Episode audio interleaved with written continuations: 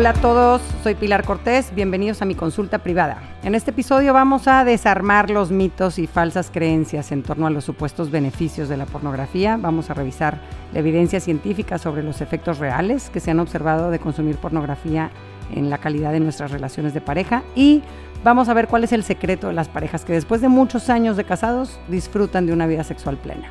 Te invito a escuchar y en el proceso tal vez aprendas algo sobre ti y sobre los demás. Hoy vamos a escuchar lo que nos comparte Luisa. Y dice así, te escribo porque estoy en un dilema que me tiene muy inquieta. Mi esposo y yo nos casamos hace 15 años y tenemos dos hijos hombres de 12 y 10 años. Siempre hemos tenido una relación muy padre, nos llevamos muy bien, somos muy amigos. Nuestra vida sexual siempre ha sido muy buena. Yo me casé con muchos miedos y tabúes y él siempre de una forma muy delicada me ha ayudado a sentirme en confianza y a disfrutar de las relaciones sexuales con él. Él me ha ayudado a ser más abierta con el tema sexual y nos gusta meterle novedad y creatividad a nuestra vida sexual juntos, como comprar juguetes sexuales o nadar sin ropa en la alberca cuando los niños ya están dormidos. Hace un mes mi esposo me propuso ver pornografía juntos. La verdad la idea no me encantó, pero accedí. Lo hicimos un par de veces, pero me sentí incómoda. De alguna forma estaba sintiendo que otras personas estaban metiendo a algo que era muy exclusivo e íntimo entre mi esposo y yo. Además de que los videos me parecieron de lo más falso y al final me la pasaba diciendo qué chafo se ve esto o eso claro que no es así. Mi esposo dice que le quito el chiste y que no me fije en esas cosas, pero tampoco creas que me siento muy cómoda excitándome viéndole los músculos a un señor que no es mi marido o que él esté excitándose viendo el cuerpo de otras mujeres. Siempre he sido muy complaciente y de verdad disfruto en darle gusto a mi marido pero en esta ocasión no me siento a gusto dándole por su lado, pero no sé cómo abordar el tema. ¿Qué me sugieres?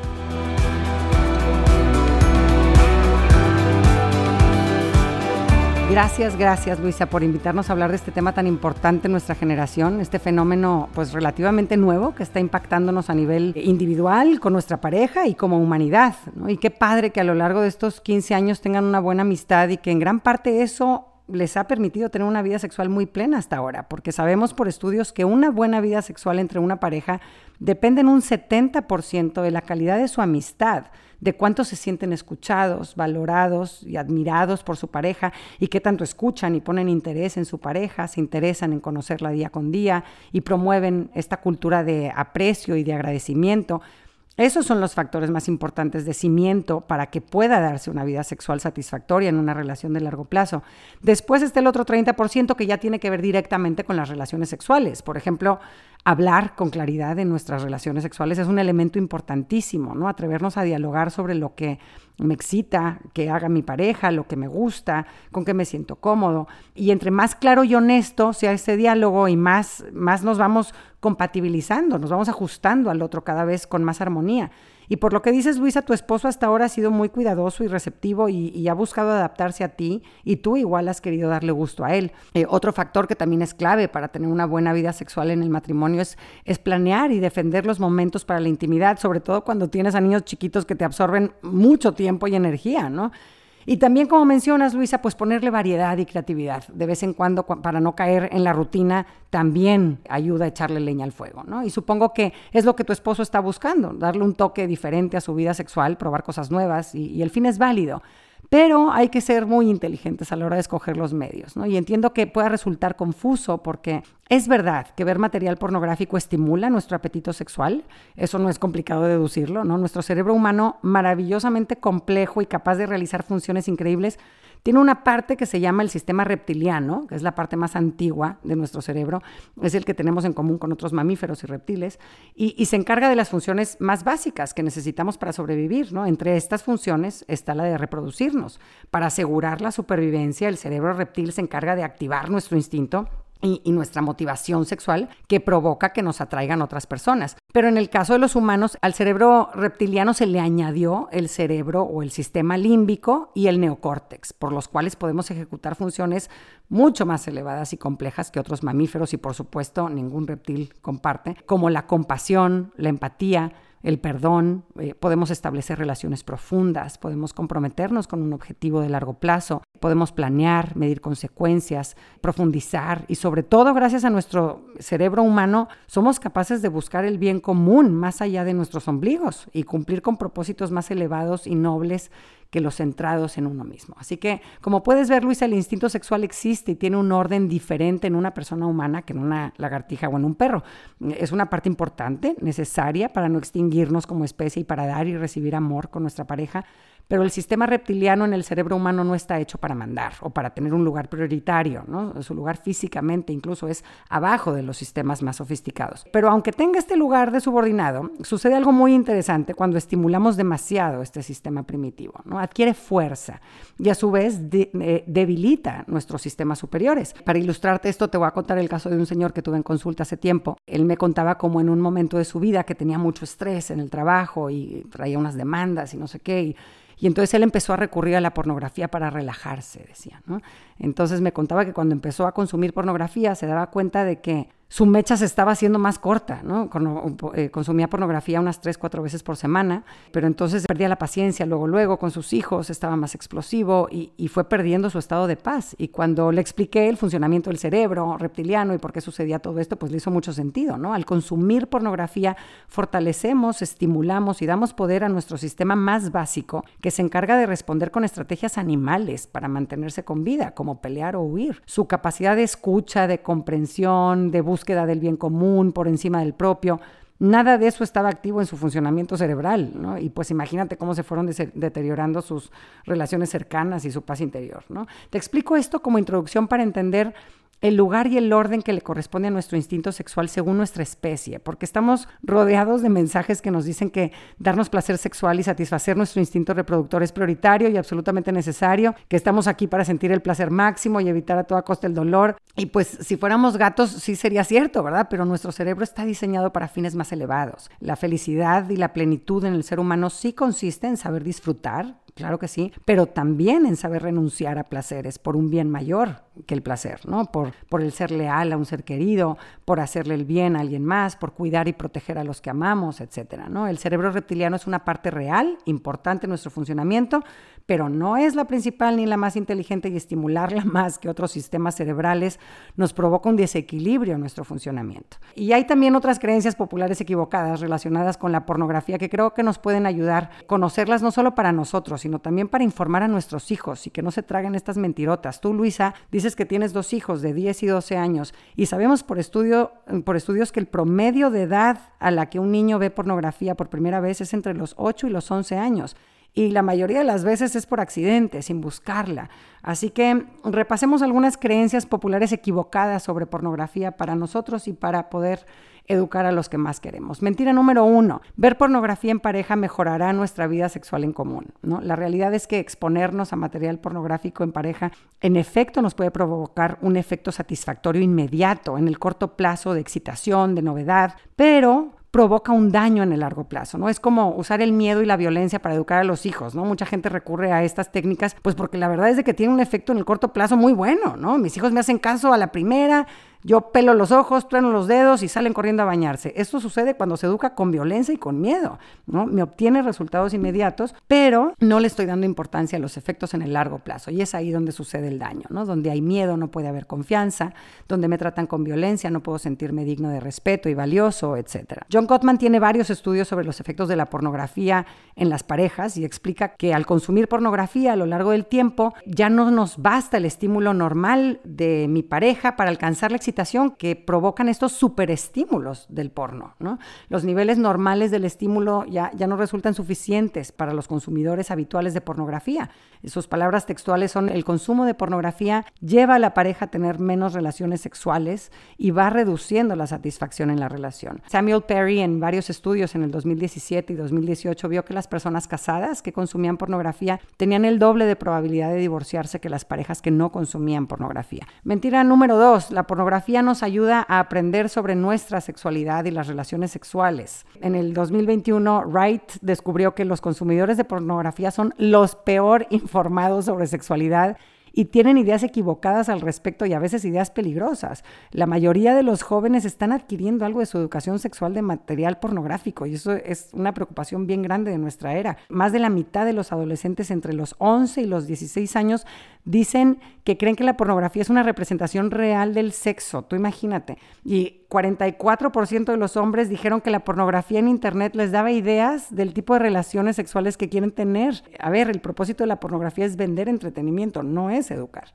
Mentira número tres, ver pornografía consiste en simplemente ver personas teniendo relaciones sexuales y eso es algo natural. La sexualidad y las relaciones sexuales sí son normales y naturales. La pornografía es algo muy diferente, no te confundas, ¿no? El porno es un producto, ¿no? La industria de la pornografía tiene mucho que ganar al atraer tráfico a sus páginas, así que van a maquillar el producto para que te resulte lo más atractivo posible. Y es esa sobreproducción lo que hace el material pornográfico antinatural. Existe un equipo de gente encargada de que cada detalle se vea perfecto, ¿no? Whatever means, desde las tomas, la iluminación, el maquillaje y alguno que otro cirujano plástico, obviamente, que también tuvo que ver en lo que estás percibiendo como natural. Y luego súmale lo que se agrega en la edición, el Photoshop, la música de fondo, los cortes en las partes que no fluyeron. Eh, al final tenemos algo que definitivamente no es algo natural ni parecido a una relación sexual real. Además, el tipo de contenido del material pornográfico tampoco suele ser algo natural. Un 82% del contenido pornográfico contiene violencia y agresión física, un 82%, es altísimo. Y las mujeres, claro, son las víctimas de este abuso el 97% de las veces. Estos son estudios súper recientes del 2020 sobre el contenido que está circulando ahorita.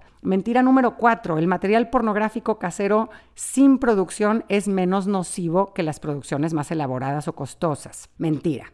Klassen y Peter en el 2015 vieron en su estudio sobre contenidos que el porno novato generalmente enseña las mismas actitudes tóxicas y proyecta los mismos estereotipos falsos que la pornografía profesional y a veces es incluso peor. Mentira número 5, la pornografía no es nada nuevo, ha existido desde siempre y nunca ha causado gran daño. A ver, es verdad que tenemos evidencia de la existencia de pinturas pornográficas de hace miles de años, muy simpáticas, como las que encontradas en, los restos de Pompeya, ¿no? Son este, así pinturas de varias personas encueradas en una orgía, ¿no? Pero el tipo de material pornográfico, la cantidad y la accesibilidad no tienen nada que ver con lo que estamos enfrentando ahora. En 1953, cuando Hugh Hefner publicó el primer ejemplar de Playboy, este, aunque solo ofrecía imágenes estáticas, pero pues ya las imágenes pornográficas ahora estaban más disponibles al público. Luego llegamos a los 80s, pues salen las grabaciones en videocassette y esto pues les dio la oportunidad a las personas de ver pornografía en movimiento desde su casa, en vez de tener que ir ahí a salas de cine triple X clandestinas. Y después la pornografía llegó al Internet en los noventas y ya solo bastaba picarle unos botones y tener conexión de red para accesar el material que quieras, ¿no? La pornografía en línea se convirtió en un negociazo billonario como nunca lo había sido y súmale a eso la llegada del smartphone una década después y boom, ¿no? La pornografía se ha convertido en un producto más disponible, accesible, asequible y anónimo que nunca. Los sitios en Internet de pornografía tienen más tráfico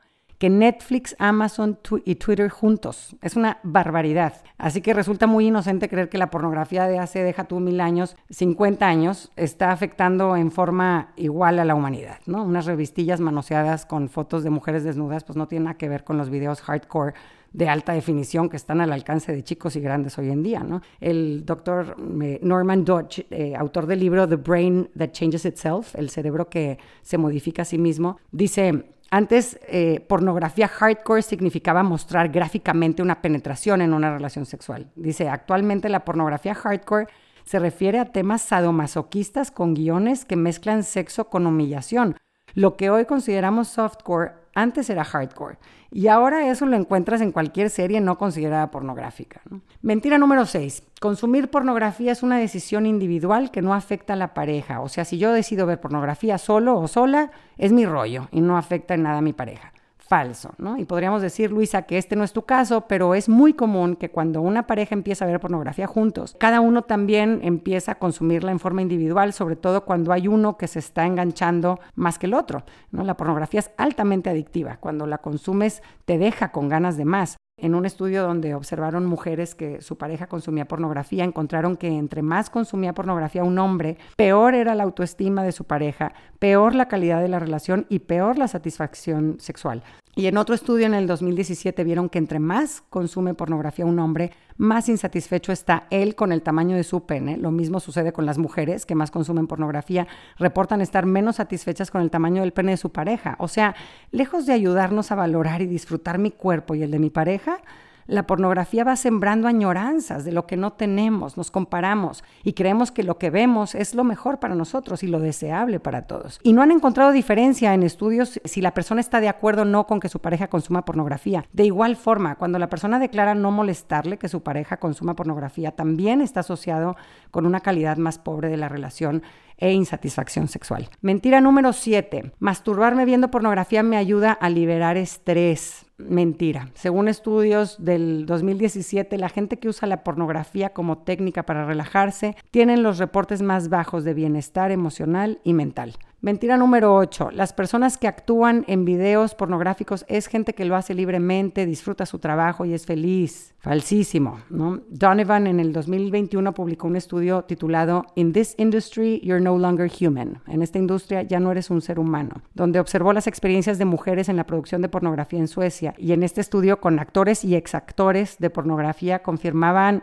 que la explotación sexual y el tráfico sexual son experiencias muy comunes en la industria del porno. Muchas de las personas que participan en videos pornográficos fueron víctimas de abuso eh, sexual desde su infancia. Actualmente hay 4.5 millones de víctimas de tráfico sexual en el mundo. La mitad son niños. La directora ejecutiva de la Coalición contra el Tráfico de Mujeres, eh, Taina Bienamé, explica que la pornografía, la prostitución y el tráfico o esclavitud sexual van de la mano, no son prácticas aisladas. Y la cito textual dice, la pornografía es prostitución en la pantalla. Los traficantes son los mismos, los pimps son los mismos, las niñas, niños y jóvenes involucrados son las mismas víctimas que se venden en el mercado del sexo. Y es verdad que a muchas de las personas que consumen pornografía no les importa el maltrato que puedan sufrir las personas que están viendo en la pantalla. Pero en un estudio publicado recientemente en el 2021 a cargo de Tolini Diamond Welch, descubrieron que es por ignorancia, porque al informarles a estas personas que consumen pornografía sobre lo que hay detrás de esta industria, el 70% de estas personas cambian sus hábitos de consumo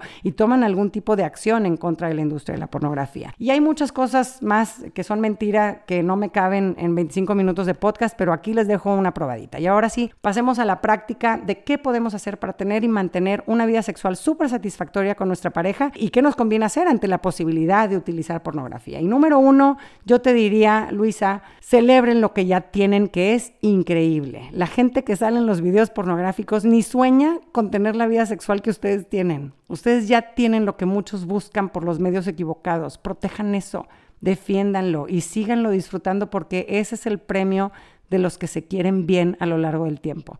Ustedes son amigos, se apoyan, se acompañan, hacen equipo, se divierten juntos, son leales, son fieles, se conocen, se cuidan y comparten una vida sexual plena donde ambos dan y reciben ese apapacho exclusivo con la persona que aman. Eso es oro molido y seguramente fruto de trabajo y renuncias y esfuerzo de ustedes de muchos años.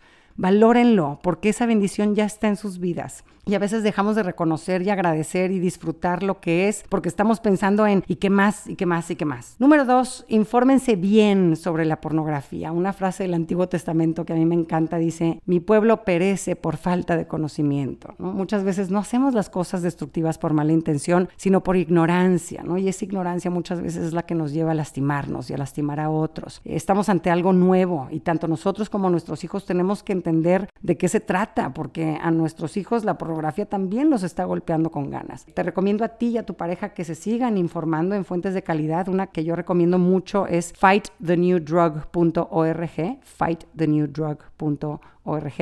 Eh, tiene una serie de documentales padrísimos que se llama Brain Heart World, que explica los efectos de la pornografía en el cerebro, en las relaciones amorosas y en el mundo como sociedad. Tiene una calidad increíble de producción, son videitos de media hora muy claros al grano, con testimonios reales, muy interesante escuchar lo que tienen que decir personas que estuvieron metidas en esta industria. Muy padre, eh, una información de mucha calidad, se los recomiendo que se den el tiempo para seguirse educando en este tema. Número tres, habla con sinceridad y apertura con tu pareja sobre sus relaciones sexuales. Por lo que cuentas, Luisa, tú y tu esposo tienen una relación de amistad y de confianza muy padre que hay que conservar con una comunicación sincera. Si te sientes incómoda con algo, si tienes preocupaciones, compárteselas a tu esposo, ¿no? ¿Qué sientes? ¿Qué piensas? Y si hasta ahora han tenido una buena vida sexual, es en gran parte porque te has sentido escuchada y tomada en cuenta por tu esposo. No dejes de expresarte con sinceridad y afecto. Dialoga y busquen juntos formas inteligentes de mantener la variedad y la creatividad en su vida sexual. Y número cuatro, cuiden que sus gustos sexuales se vayan adaptando a quién eres tú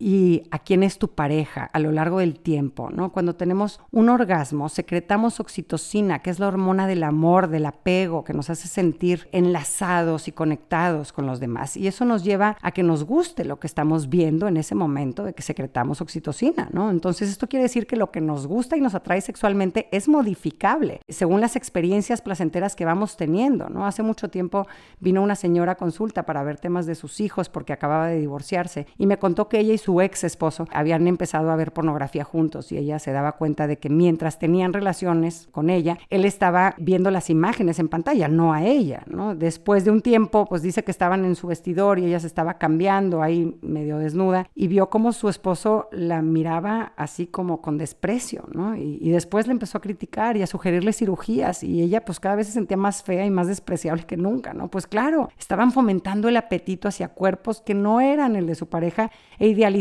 características físicas que no eran las suyas. Como dice mi esposo, no, estamos ni más jóvenes ni más guapos que cuando nos casamos, pero pues nuestra vida sexual hoy es mucho mejor que cuando nos casamos, ¿no? Después de los hijos y de los años, el cuerpo cambia y está bien. Yo no tengo el abdomen que tenía a los 20 y mi esposo no tiene el pelazo que tenía a los 20 y está bien. Eso no va a implicar un problema en mi vida sexual si mantenemos la exclusividad de qué cuerpo me lleva a recibir placer y dar placer.